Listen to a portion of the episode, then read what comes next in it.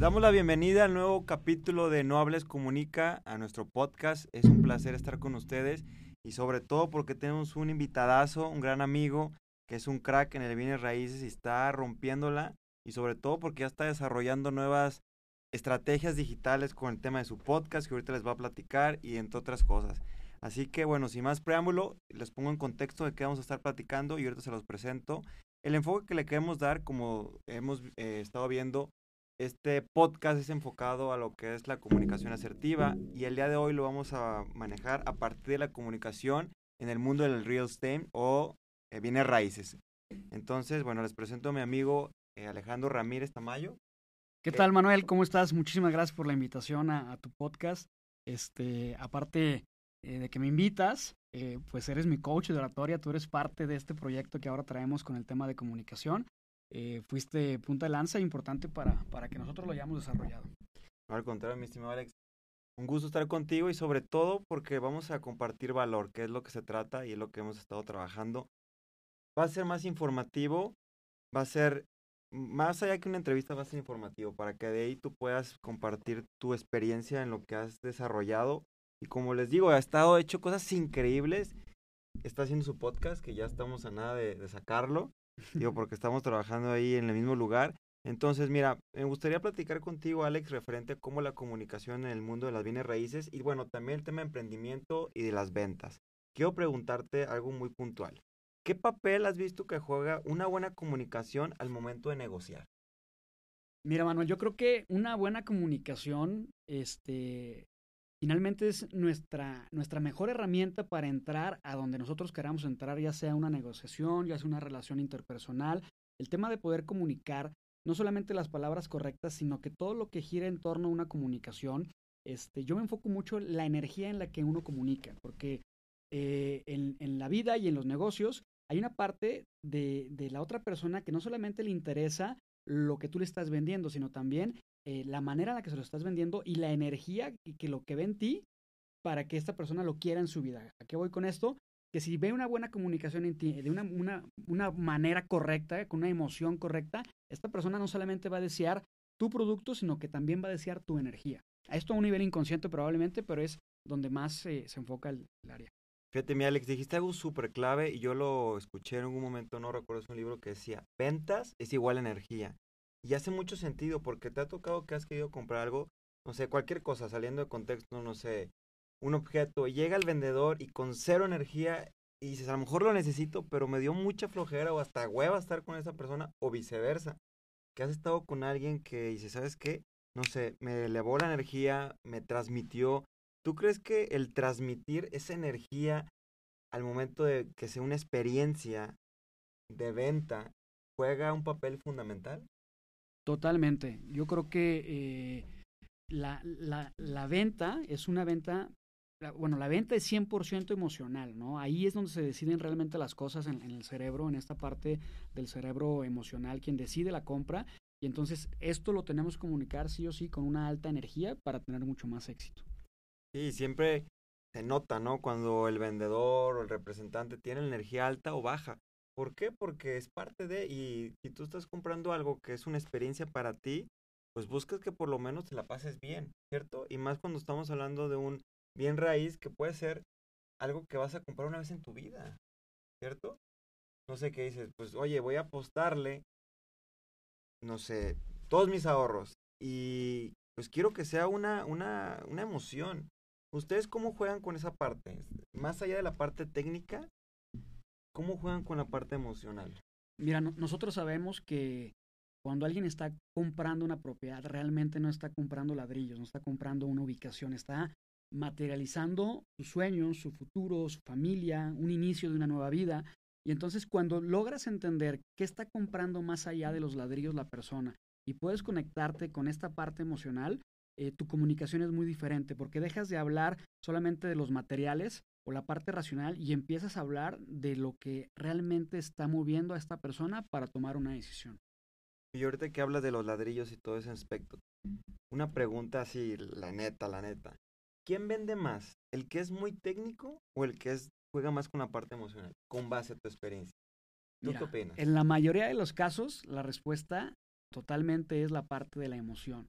sí creo que tiene un muy buen valor agregado la parte que conoce eh, el tema técnico, por ejemplo, los, los arquitectos que logran desarrollar habilidades comerciales y habilidades de poder transmitir emocionalmente las cosas son excelentes vendedores en bienes raíces, porque probablemente una persona promedio te pueda hablar eh, al entrar a una propiedad de un piso y te va a decir un piso, a lo mejor del tamaño, si es rectificado, etcétera, ¿no? Pero eh, si te lo dice un arquitecto, te va a hablar 10, 15, 20 minutos más de cosas mucho más técnicas del por qué ese piso es mejor para ti.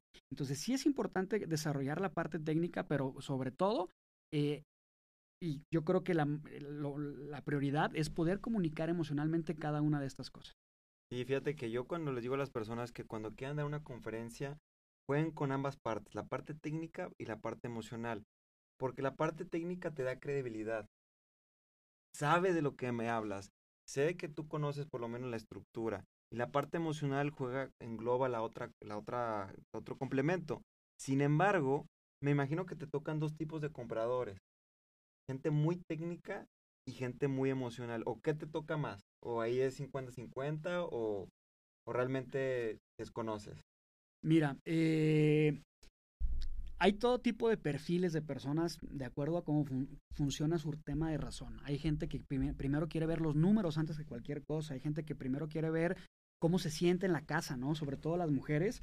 Eh, cuando hemos hecho estudios de no compra, que a lo mejor la primera respuesta que, te da es una respuesta racional de precio, ubicación. Pero cuando les cargas un poquito más, a lo mejor sentía un una casa fría, no, no, lo sentía este, un lugar acogedor, ciertas cosas que son muy emocionales. Entonces, este, yo creo que depende la persona, es como puedas iniciar la conversación, pero sin, duda, sin lugar a dudas siempre lo va a llevar a una parte emocional.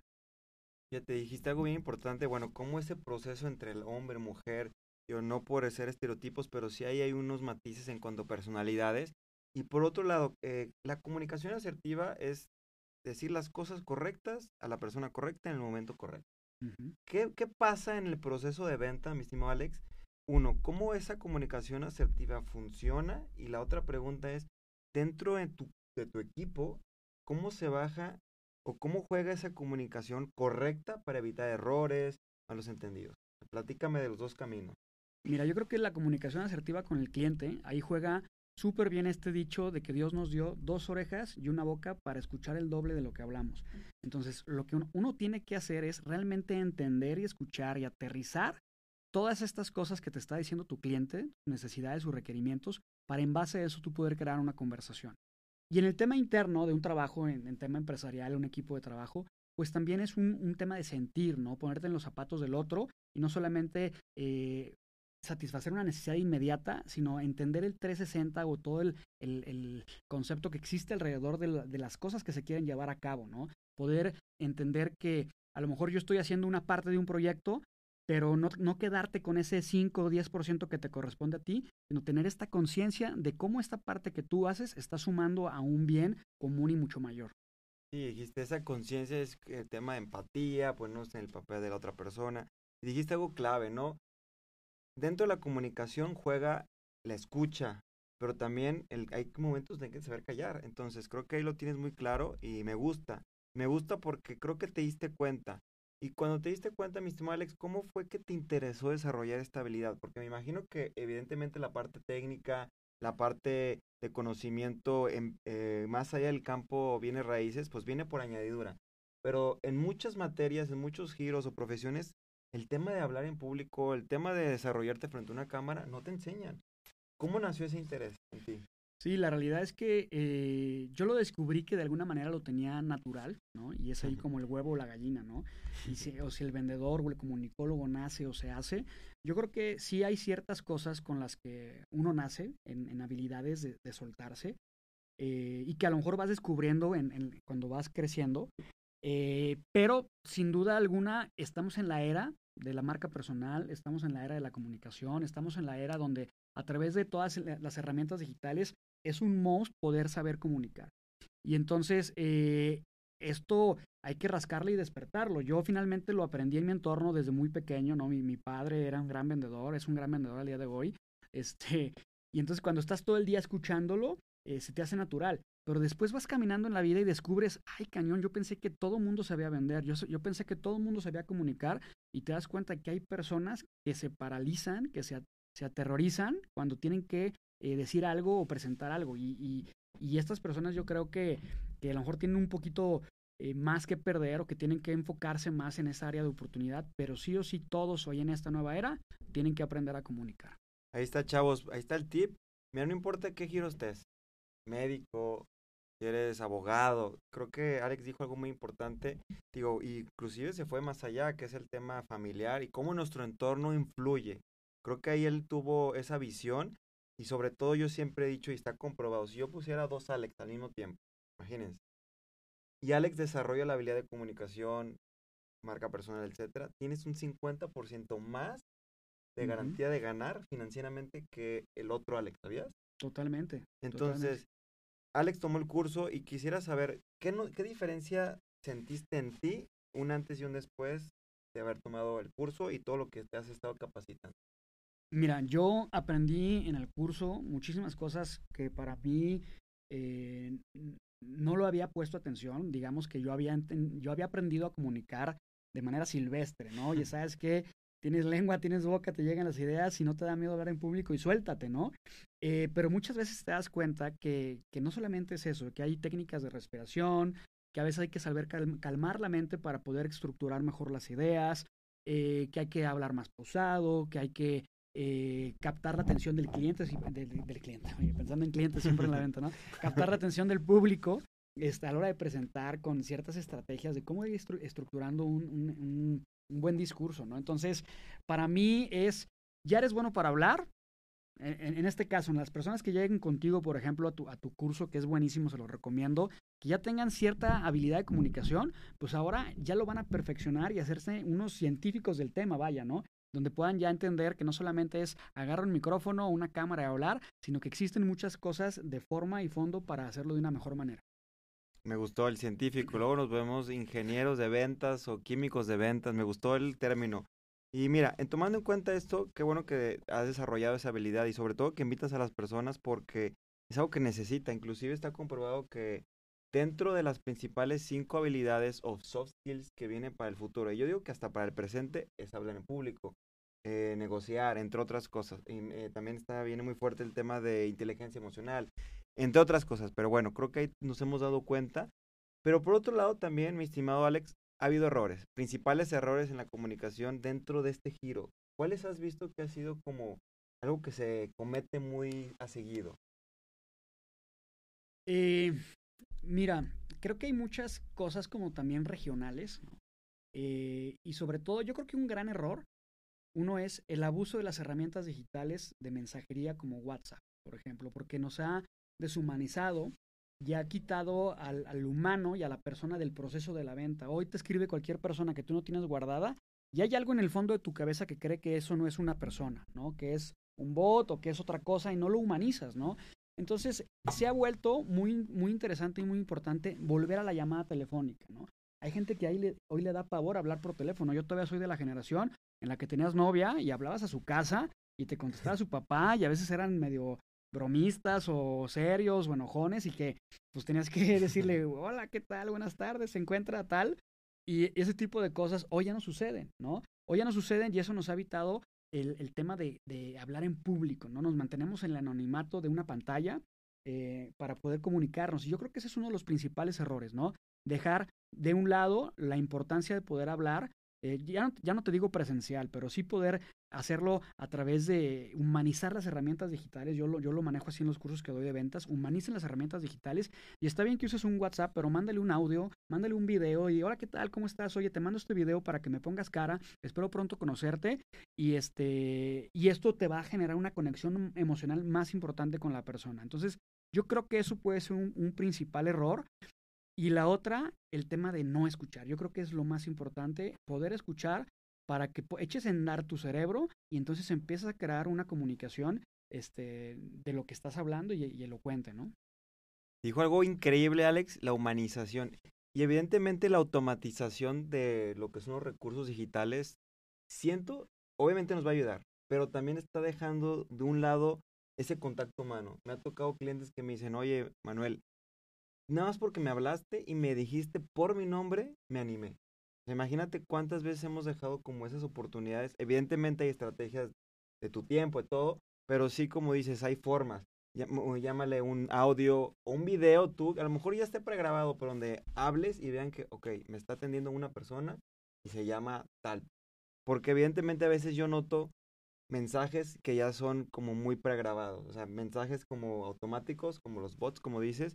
Entonces ahí creo que se ha perdido mucho el contacto humano y la parte de escuchar es clave. Lamentablemente eso hasta en la pareja, ¿no? Que es algo necesario. Internamente imagino que con tu gente también sucede. Entonces sí los invito a que escuchen y más que escuchen, una escucha activa, que es todo un tema y luego les hago un podcast de eso, pero es muy interesante.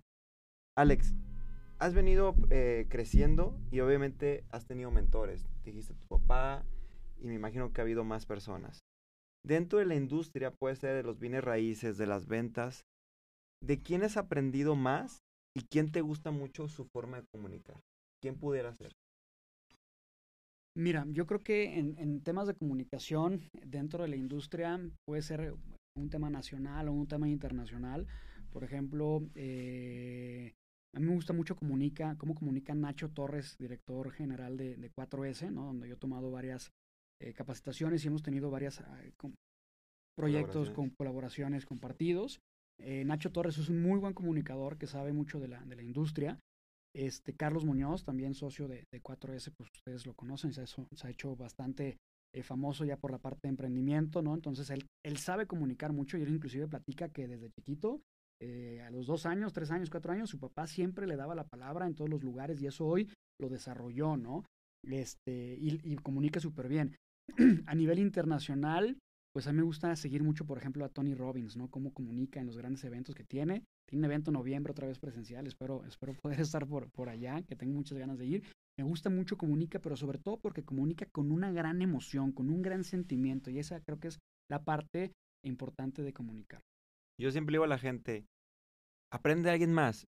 A ver, no digo que seas una copia de ellos, simplemente vas a agarrar elementos y vamos a hacer, o vas a hacer la versión de Alex tu versión, con tu esencia, porque lamentablemente me ha tocado ver gente que copia a los demás y termina siendo una copia. O sea, al final es una copia de los demás y pierde su esencia. Yo siempre digo, sé tú, pero sí aprende los demás. Entonces, en tu caso lo has hecho y qué bueno y me gusta. Tío, voy a agregar una pregunta referente a eso. ¿Cómo consideras que es esa huella de comunicación actualmente o cómo te gustaría que fuera esa huella al momento de que la gente te escuche? Ah, me refiero como, ah, es que escucho a Alex y me represento, me transmite qué, ¿qué sería? Mira, eso es, eso es muy importante, ¿no? Y sobre todo cuando estás empezando a trabajar marca personal. Eh, yo insisto mucho, ¿no? Con mi equipo de no perder mi identidad, ¿no? Porque de repente puedes ver a alguien que a lo mejor tiene un tono de un timbre de voz diferente, este, tiene una fisionomía distinta, tiene una personalidad distinta y de repente dices, oye, como, eres, como esta persona está pegando, quiero hablar como él o quiero verme como él, pero qué tan escalable es no ser tú eh, a largo plazo. Yo creo que lo más importante es que, número uno, te puedas conocer quién eres tú, ¿no? encontrar tu identidad, ¿no? A, lo mejor a los que están más chavos que vean este podcast están en ese proceso todavía, pero en cuanto puedan encontrarlo y puedan escucharse, y eso solamente se logra desconectándose, ¿no?